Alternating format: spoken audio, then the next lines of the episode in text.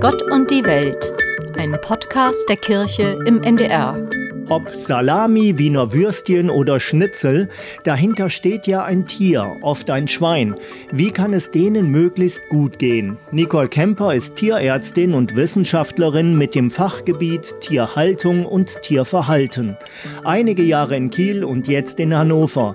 Sie hat zum Beispiel zum Lärmpegel in der Ferkelzucht geforscht oder zur Lenkung des Kot- und Urinabsatzes in der Stallhaltung.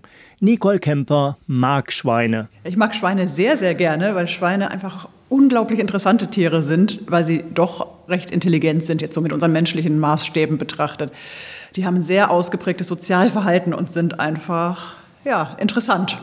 Wenn ich Ihre, Ihre Haltung, Ihre Arbeit richtig verstehe, es gibt ungefähr 20 Millionen Schweine in Deutschland, davon leben etwa 600.000 auf Biobauernhöfen. Sie sagen, ich will mich um die 19, noch was Millionen Schweine kümmern, dass es denen gut geht und nicht so sehr darum, dass es 50.000 Bioschweine mehr gibt, oder? Ja, das ist ganz richtig, äh, weil es natürlich schon zumindest aus meiner Sicht, ungerecht ist, wenn ein Tier eben gerade zufällig das Glück hat, so oder so geboren zu sein. Da kann man natürlich sagen, ist ja beim Menschen genauso, wo man gerade hingeboren wird. Aber ich sehe schon ganz klar, wir als Menschen, als Tierhalter haben eben auch die Verantwortung, auch den Tieren gegenüber, die, sagen wir mal, nicht in, dieser, in diesem optimalen Bild sozusagen gehalten werden, sondern es soll wirklich allen Schweinen so gut gehen, dass man auch als Tierhalter und nachher auch als Konsument sagen kann, ja, das war in Ordnung, das können wir so lassen. Und von den 19, 19,5 Millionen Schweinen, die in sogenannter konventioneller Haltung leben, geht es denen gut oder wie vielen davon geht es gut? Können Sie das sagen? Das kann man natürlich gar nicht so per se sagen. Man kann auch jetzt nicht sagen, so in der konventionellen Haltung geht es den Tieren grundsätzlich schlecht. So würde ich das auch gar nicht sagen. Das ist wie übrigens bei allen Tierarten tatsächlich so, dass es unglaublich auf den Tierhalter ankommt. Also auf denjenigen, der wirklich für die Tiere sorgt, der sich kümmert. Und das ist natürlich schwierig das ist eine Aufgabe, die nicht jeder kann. Deswegen bin ich auch immer dafür, wirklich die Landwirte mitzunehmen und auch wirklich die Wertschätzung der Landwirte gegenüber, dass das auch wirklich wahrgenommen wird, weil es ist schwierig, Tiere gut zu halten, egal in welcher Haltungsform. Man kann die genauso gut in Biohaltung schlecht halten. Der berühmte Spruch von Herrn Habeck, damals noch Landwirtschaftsminister, man kann auch 20 Tiere schlecht halten und 2000 Tiere gut gilt tatsächlich dieser Spruch, ne, das Auge des Herrn mästet das Vieh. Also das hängt extrem vom Tierhalter ab, wie gut der Blick fürs Tier ist und ob er es schafft, den Tieren eben eine gute Umwelt zu bieten. Und das geht auch in konventionellen Haltungen. Ja, wenn ich sehe, was mir, ich sag mal, auch so bei TikTok reingespült wird oder so, dann sind das entweder fast schon so Kuschelvideos, Schweine, die gestreichelt werden und äh, denen es hörbar gut geht, sag ich mal, und Schweine, die entsetzlich gequält werden. Gibt es Hü oder Hot oder lebt die große Menge irgendwo dazwischen? Das ist, denke ich, auch was, was die letzten Jahre, vielleicht das letzte Jahrzehnt wirklich schief gelaufen ist, auch in der Kommunikation von der Landwirtschaft gegenüber den Verbrauchern, dass ja nie aktiv auch wirklich Bilder von der Realität gezeigt wurden. Es gibt entweder die Extrembeispiele, wie schlimm es ist, die schockieren die Leute. Die es auch gibt, oder? Ja, die es auch, die, die es gibt, es natürlich, aber so schwarze Schafe, diese Extrembeispiele, die haben ja immer den Effekt, die schockieren die Leute. Dann ist man geschockt. Ja toll, was macht man dann? Hm. Man wird ja nicht aktiv dagegen, sondern man ist empört und isst vielleicht kein Schweinefleisch mehr. Aber da kommt man ja nicht weiter mit so einem Ansatz. Der Großteil der Tiere liegt natürlich irgendwo dazwischen in der Spannbreite, was die Haltung angeht. Und auf der anderen Seite, jetzt auf dem Positivbild, da ist dann dieses oft total verzerrte Bild der Schweinehaltung draußen. Früher war alles besser, vermeintlich. Also ich kann nur sagen, aus der Schweinehaltung, so wie ich sie noch kenne, von meiner Jugend, da war nicht alles besser. Ich komme aus Franken und äh, da wirklich in einer ganz kleinbäuerlichen Haltung, dass irgendwo zwei Mastschweine in so einem dunklen Koben gemästet wurden. Denen wurden dann die Abfälle so reingeschmissen. Die haben aber kein Tageslicht gesehen während ihres relativ kurzen Lebens dann auch. Ich bin ja bekennender Städter. Wenn ich normale Haltung sehe, das sieht in meinen Augen jetzt nicht gemütlich aus, sag ich mal, mit den äh, Mauern, mit äh, Metall und so. Ist das ein falscher Blick? Fühlen sich Schweine da wohl? Können sich Schweine da wohl fühlen? Kein ganz falscher Blick, weil die Umgebung die Haltungsumgebung in konventionellen Systemen schon sehr reizarm ist. Es ist ja auch bewusst so konzipiert worden, weil man damals, als man diese Haltungen quasi erfunden hat, war ja der Ansatz auch, man braucht was, was gut zu reinigen ist, man braucht was, was eben ja, arbeitseffizient ist, wo die Tiere gut zunehmen. Wenn die Tiere gut zunehmen, dürfen sie sich gar nicht so viel bewegen. Ne? Ähm, und das, das Bild trügt sicherlich nicht. Das ist sehr reizarm. Und äh, das ist auch so für das Schwein nicht optimal. Ein Schwein, ich sagte ja schon, die sind ja sehr intelligent, ne? die wollen ja auch beschäftigt werden, die brauchen Beschäftigungsmaterial. Die wollen gerne wühlen, sie wollen mit Artgenossen interagieren, sie bräuchten auch verschiedene Haltungsbereiche, wo sie hinkoten, wo sie sich zum Beispiel suhlen, wo sie sich auch abkühlen können. Das stimmt schon. Also da müssen auch Systeme, die so reizarm sind, auf jeden Fall nachgebessert werden. Aber das kriegte man schon auch mit Betonwänden und Stahltrennern, kriegte man das hin, eine, eine ähm, Umgebung, die animiert und so, oder? Ja, es kommt natürlich darauf an, was packt man in die Umgebung rein. Und so ein Schwein braucht eben schon natürlich einmal Nahrung, das ist ja ganz klar. Das hat man auch früher schon immer im Blick gehabt, weil das bringt ja die Zunahme. Aber ein Schwein braucht eben auch wirklich Beschäftigung. Und da kommt man dann alleine mit, sagen wir mal, ja, so eher harten Materialien, anorganischen Materialien nicht weiter. Da braucht man dann auch tatsächlich organisches Material, was eingebracht werden muss. Also das heißt Stroh zum Beispiel oder auch Wühlerde oder anderes. Auf der anderen Seite hat man da immer auch die Gefahr, dass man Erreger mit reinbringt. Und das ist ja auch der Grund, warum die Systeme so sind, wie sie sind, weil man eben aus Seuchenschutz und Biosicherheit eben ja, vorgebeugt hat und immer noch vorbeugen muss, also Stichwort afrikanische Schweinepest. Das ist eben ein ganz großer Zielkonflikt. Was möchte man? Tierwohl oder Biosicherheit, auch Lebensmittelsicherheit? Weil unser Schweinefleisch natürlich auch, und das vergessen viele Verbraucher, eine extrem hohe Biosicherheit oder Lebensmittelsicherheit mittlerweile hat. Wer kennt schon noch, sagen wir mal, Parasiten im Schweinefleisch? Oder auch Salmonellen oder andere Erreger unser Fleisch hat eine extrem gute hygienische Qualität auch, was eben auch darauf zurückzuführen ist, dass wir sehr hygienische Haltungen haben. Liegt das daran, dass die Tiere in meinen Worten jetzt äh, überzüchtet sind und so empfindlich oder ist das einfach gefährlich? Ist das quasi natürlich, dass Tiere Parasiten haben, die ich dann aber ungern mitesse? Ja, das ist tatsächlich natürlich. Ähm, das findet man auch tatsächlich in äh, Freilandhaltungen, in Biohaltungen immer. Also dass die Tiere sich eben über die Umwelt dann auch infizieren mit bestimmten Parasiten, die wir aus Stallhaltung gar nicht mehr kennen, weil die Tiere dort in der Regel auch gar nicht mehr so viel Kontakt mit dem Kot haben. Der Kot fällt ja durch die Spaltenböden nach unten. Man entfernt in der Regel auch den Kot des, äh, der vorhergehenden Tierpartie, entfernt man ja, wenn man im Stall die neue Partie sozusagen einstellt. Das ist auf Weide ja nicht unbedingt möglich. Da infizieren sich Schweine wie andere Tierarten auch schon mehr. Die neue Partie heißt, die älteren Schweine sind geschlachtet, neue kleine Schweine kommen rein. So mit sechs Monaten ungefähr, ne? Mit sechs Monaten werden sie geschlachtet. Und genau, die neuen kommen dann eben rein, je nachdem, was man für ein System man hat, mit mehreren Wochen. Und dann geht es weiter. Und dazwischen reinigt und desinfiziert man in der Regel, damit die nachfolgenden Tiere sich nicht wieder an den Erregern der anderen infizieren. Ja. Sie sprechen immer von Zielkonflikten. Ne? Also das, was so erstens auf den ersten Blick offensichtlich ist, hey, besser, die sind draußen, das bringt Probleme mit sich dann auch wieder. Ne? Auch was Klima und, und äh, Schadstoffe und so angeht, das war mir gar nicht bewusst zum Beispiel. Das eine sind natürlich, also wie schon erwähnt, Biosicherheit und eben Tierwohl, dann aber auch eben Tierwohl und Emissionen. Ganz typisches Beispiel ist natürlich, ähm, jeder möchte die Schweine draußen haben, aber den Stall, den Offenstall oder den, den Auslauf der Schweine direkt in der unmittelbaren Nachbarschaft möchte keiner haben, weil es natürlich auch eine Geruchsbelästigung ist. Und es ist eben nicht nur Geruchsbelästigung, sondern es ist natürlich auch teilweise Schadgasbelästigung, was da eben an Emissionen rausgeht. Und das ist eben auch ein Zielkonflikt bei Neubauten, da ja jeder Neubau auch emissionsschutzrechtlich bewertet werden muss erhält man oft gar keine Genehmigung zunächst mal für solche Ställe.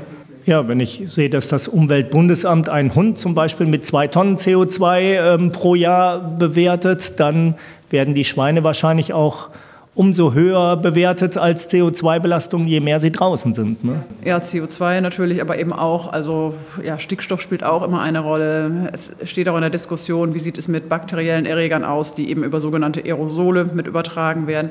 Grundwasser. Grundwasser auch, genau. Und da, ähm, Ich finde, man kann Zielkonflikte lösen. Das geht aber meistens nicht, indem man gleichberechtigt beide Ansprüche, die da im, Konflikt miteinander stehen, miteinander verbindet, sondern dann muss man oft eben Abwägungen treffen. Einfach die Mitte treffen oder? Ja, oder eben doch priorisieren und sagen, okay, uns ist in der aktuellen Diskussion, nach aktuellem Stand, ist uns zum Beispiel die Tiergerechtheit wichtiger als die Emissionen zum Beispiel. Früher hat man immer gesagt, für uns steht die Biosicherheit oder eben auch die Ökonomie, die Arbeitseffizienz auch steht an erster Stelle. Und das ist jetzt noch ein Zielkonflikt, den ich immer auch ganz klar sehe und den ich auch anführen möchte, der zwischen wirtschaftlich handeln, ökonomisch eben realistisch handeln und eben Tiergerechtheit. Also wie steht das im Widerspruch oder wie kriegt man das zusammen? Weil es natürlich ganz ehrlich schon so ist, jeder Landwirt würde mehr Tiergerechtheit umsetzen, wenn das entsprechend bezahlt wird. Dreieinhalb Mal so teuer ungefähr, ne? Ja. ja, je nachdem, wie man so die Berechnungen vornimmt, ja. Das ist mir aufgefallen, Sie sprechen nicht von Tierwohl oder Tierfreundlichkeit, sondern von Tiergerechtigkeit. Können Sie mal sagen, warum Sie diesen Begriff gewählt haben? Ja, also Tierwohl, damals als das aufkam, so vor ungefähr, naja, 15, ja, mittlerweile 15, 10 Jahren her, war das im deutschsprachigen Bereich ein Begriff, der vor allen Dingen von Lebensmitteleinzelhandel geprägt war, als Marketingbegriff, Tierwohl. Von der Historie her ist es so, das leitet sich von Animal Welfare ab aus dem Englischen. Animal Welfare trifft das Ganze, finde ich, sehr gut. Da geht es um Wohlergehen, schwingt auch immer wirklich der Tierschutz mit, dass man Animal Welfare eben anbieten möchte. Der Begriff Tierwohl im Deutschen ist aus meiner Sicht schon sehr stark damals eben aus Handelssicht belegt gewesen. Das hat sich im Laufe der Jahre natürlich geändert, weil ja Begriffe dann auch oft noch eine Anpassung in der Bedeutung erfahren. Mittlerweile ist Tierwohl auch in wissenschaftlichen Kreisen, auch im deutschsprachigen Raum, äh, durchaus anerkannt. Da weiß jeder, was damit gemeint ist. Aber ich finde, der Begriff ein tiergerechtes Haltungssystem verdeutlicht noch mehr, was eigentlich damit gemeint ist. Es muss den Tieren gerecht werden. Und hier würde ich auch gar nicht, sagen wir, von artgerecht reden, weil auch innerhalb einer Art kann der Anspruch ganz stark variieren. Habe ich ein junges Tier, habe ich ein altes Tier, habe ich die oder die Rasse? Also das kann ja auch innerhalb einer Art eben differieren, wieso die Ansprüche sind. Aber tiergerecht ist eben für alle Tiere gerecht. Was wären denn die ein, zwei schnellsten Maßnahmen, die vielleicht auch nicht gigantische Stallumbauten oder so erfordern, die zu mehr Tiergerechtigkeit führen? Also es ist sicherlich so, ähm, dass nur ein, zwei Maßnahmen ist schwierig. Ne? Also Beschäftigung ist das eine, das wird aber auch schon, also auf Schwein bezogen, das wird schon gut umgesetzt. Dann die Möglichkeit, ähm, verschiedene oder die Haltungsumwelt zu strukturieren, also Struktur zu bieten. Struktur heißt aber natürlich auch, dass Platz da sein muss. Ich habe ein Badezimmer und ein Spielzimmer und eine Toilette als Schwein auch sozusagen. Ja. Und eben nicht nur quasi den einen rechteckigen Raum, in dem ich mich aufhalte, sondern zum Beispiel auch Trennwände, wo man an der Trennwand als Schwein dann zum Beispiel den Kotbereich anlegen kann. Oder wo man hinter der Trennwand auch mal einen Ruhebereich hat, wo vielleicht auch ein anderes Klima von der Luftführung her schon ist. Also so eine Strukturierung, das ist schon schön, aber das braucht eben tatsächlich auch Platz. Und wenn man jetzt über schnelle Maßnahmen redet, dann wird ja oft die Forderung nach Reduzierung der Besatzdichte laut, also mehr Platz für die Tiere. Das ist auch gerechtfertigt. Bei den äh, Vorgaben, die wir so haben, aktuell ist das sicherlich nicht ganz aus der Luft gegriffen, dass man sagt, ja, das ist zu dicht. Aber es ist nicht die Lösung alleine. Also Besatzdichte alleine ist nicht die Lösung. Man kann auch wenige Tiere schlecht halten. Also auf Langweilige 50 Quadratmeter sind schlechter als spannende 20 Quadratmeter. So, ja. Vielleicht können Sie trotzdem schnelle Antworten geben zu ein paar Themen vielleicht. Ähm, Schwänze abschneiden, ja oder nein? Ist das, kann man das leicht sagen? Aus Sicht der Wissenschaft, oh, nein, definitiv. Es ist ja auch verboten. Und es gibt keinen besseren Indikator für ein gutes Haltungssystem als wirklich die Fähigkeit, unkopierte Schweine zu halten. Wenn Sie unkopierte Schweine halten können, ist das immer ein Zeichen dafür, dass Sie alles richtig gemacht haben. Kastenstand für Sauen, die Ferkel geworfen haben, ja oder nein? Nein, aber es ist definitiv ja auch schon so, dass da äh, von der rechtlichen Seite entsprechend die Vorgaben. Das Ende ist eingeläutet, ja. Wenn ich Sie richtig verstanden habe, sagen Sie, ah, vielleicht zwei, drei Tage. Ja, aber das ist ja in der, in der ähm, gesetzlichen Vorgabe auch so geregelt. Also wir haben auch äh, ein paar Forschungsprojekte ähm, gehabt, die gezeigt haben, die ersten drei Tage sollten fixiert werden. Also die höchsten Verluste an Ferkeln treten in den ersten zwei Tagen auf. Das heißt, so wie jetzt der Gesetzesentwurf ist mit der Fixierungsmöglichkeit über wenige Tage, der ist gut. Dass man auf lange Sicht auch ganz weg von der Fixierung kommt, das zeigen auch Länder wie eben die Schweiz, die gar nicht mehr fixieren. Das bedeutet aber auch, dass man eben wirklich auch von der Zucht her noch ein bisschen mehr auf noch Mütterlichkeit der Sauen gehen muss und Immer vorausgesetzt, arme Leute sind so und so draußen, vorausgesetzt, ich habe genug Geld. Soll ich Haltungsform 1, 2, 3 oder 4 kaufen? Das kommt darauf an, wo Sie Ihre Prioritäten setzen. ähm, wie schon gesagt, es kann auch in den besseren Haltungsformen durchaus so sein, dass es den Tieren nicht so gut gegangen ist. Und auf dem Teller Tier oder Tofu? Bei mir Tier. Frau Kepper, äh, Sie haben gesagt, eigentlich wissen wir alles. Woran forschen Sie denn noch, wenn wir eigentlich alles wissen? also es ist tatsächlich so, dass jetzt ähm, in der Forschung das Ganze noch breiter aufgemacht wird. Wir reden jetzt nicht mehr nur über Tiergerechtheit, über Tierwohl. Wir reden mittlerweile auch ganz viel über Nachhaltigkeit. Wie wird die Umwelt ähm, belastet? Wie wird der Geldbeutel belastet? Wo geht es in Zukunft hin? Und daran forschen wir jetzt wirklich in größeren Verbunden, auch ganz viel mit Ökonomen, mit Umweltwissenschaftlern zusammen. Diese Systeme, von denen wir wissen, dass sie gut sind für die Tiere, wie wirken die sich aus auf die Umwelt? Wie wirken die sich aus, auch auf gesellschaftliche Aspekte zum Beispiel? Weil man muss ja schon sagen, diese ganze Diskussion um Tierwohl, so schön sie auch ist aus Tiersicht, wir befinden uns ja schon, sagen wir mal, in einer relativen Blase, muss man ja auch sagen. Ne? Also erstmal in Deutschland, was wir für Themen diskutieren. Da ist global das Bild ein ganz anderes. Aber dann natürlich auch, ja, wir machen uns jetzt Gedanken eben über die Tiere. Aber ganz viele Konsumenten natürlich auch überhaupt nicht. Also ich halte es auch für utopisch, dass wir uns komplett in Richtung Vegetarier, Veganer bewegen. Da sprechen so die Abnahmezahlen an Fleisch im Handel noch eine ganz andere Sprache. Gehen schon zurück, ne? aber nicht so dramatisch. Ja. Die gehen zurück, aber, aber der Fleischkonsum ist trotzdem in Deutschland immer noch extrem hoch, jetzt global betrachtet. Ähm, und wir waren da sicherlich auch auf einer Höhe, die so also überhaupt nicht zu rechtfertigen. Frau Kemper, Sie haben ja auch mal, Sie sind ausgebildete Veterinärmedizinerin, haben auch einer Klinik für Kleintiere, also Hamster bis Hund, gearbeitet.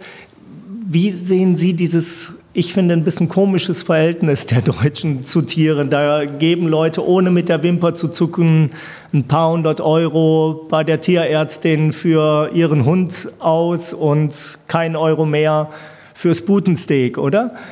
Das ist absolut spannend, wie das Verhältnis ja, einer modernen Gesellschaft, das ist ja nicht nur in Deutschland so, einer modernen Gesellschaft zu Tieren ist. Also, dass Tiere in verschiedenste Kategorien eingruppiert werden. Wir haben ja auch Schädlinge, die wir ohne weiteres bekämpfen.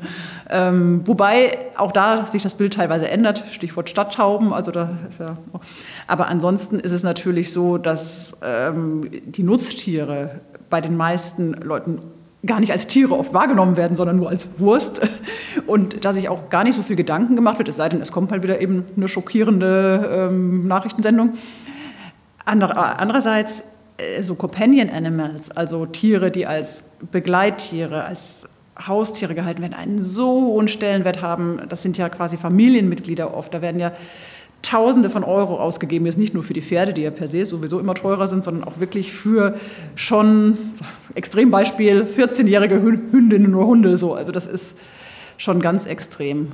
Und ja, Stichwort Pferd, da finde ich es immer am spannendsten, weil ein Pferd kann ja so während seines Lebens so verschiedenste Stationen durchlaufen. Ne? Erst Sportgerät, dann zum Beispiel wird es verkauft als Begleittier, dann wird es vielleicht irgendwann noch Schlachttier. Also da hat man dann so die ganzen Variationen müssten wir mehr Schweine sehen, mehr in Schweineställe gehen, was vielleicht dann auch wieder schlecht geht wegen Hygiene. Aber müsste das mehr passieren, wenn ich, ich kenne das aus dem kirchlichen Raum, wenn da eine Tiersegnung ist, die ist schon auch mal auf dem Bauernhof, dann aber auf dem Bauernhof, wo die Schweine eben draußen leben. Das ist, das ist nicht die Realität eigentlich mit die die Kinder dann sehen. So, ne? Also oh, es ist natürlich am schönsten, wenn man es wirklich live sieht und wirklich auch mit Landwirten ins Gespräch kommt. Wenn man wirklich weiß, was steckt da auch für eine Expertise dahinter, was stecken ähm, da auch ja, für Menschen dahinter, die sich um die Tiere kümmern und wie sieht das überhaupt aus. Das ist natürlich das Schönste, weil das auch mit allen Sinnen wahrgenommen wird. Aber ansonsten finde ich auch durch eben gut gemachte Informationen, ähm, da kann man auch schon sehr viel vermitteln und ich finde schon, dass jeder, Fleisch, der Fleisch konsumiert, sollte wissen, dass dahinter ein Tier steht, wie die Tiere gehalten werden, wie auch jetzt in Anführungsstrichen die Tierproduktion eben läuft, also die Haltung ähm, lebensmittelliefernder Tiere. Das sollte jeder wissen. Und das ist in den letzten Jahrzehnten einfach verloren gegangen, dass man auch wirklich weiß, was steckt dahinter. Und dieses Tier hat mal gelebt und so hat es gelebt und so wurde es auch geschlachtet. Es ist dafür gestorben. Sie waren Teil einer Dokumentation, so bin ich auf Sie aufmerksam geworden. Die verborgene Welt der Turboputen, jetzt keine Schweine. Würden Sie sagen, das kann ich ja noch in der ARD-Mediathek sehen, das ist gute hygienische Massentierhaltung, wenn ich zu bezahlbaren Preisen Tierprodukte essen will. Damit muss ich einverstanden sein.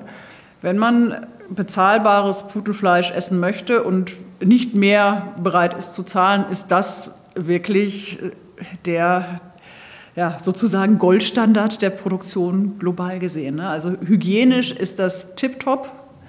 Da muss man sagen, da war Deutschland schon immer sehr, sehr gut, äh, Sachen eben ja, auch ja, technisch zu optimieren ähm, in, im Bereich der Tierhaltung. Wir haben ja auch sehr, sehr viele Weltmarktführer im Bereich eben Tierhaltung, Tierhaltungssysteme. Klar, das ist äh, schon, jetzt kommen wir zu dem Begriff Massentierhaltung, das ist Massenproduktion. Das ist auf Masse ausgelegt, ganz klar. Hatte, hatte jetzt nichts mit Kirchen und, und christlicher Religion zu tun, aber man konnte auch sehen, dass der Islam, muslimischer Glaube, zu etwas mehr Tierwohl bei den Puten führt. Ne? Können Sie das nochmal?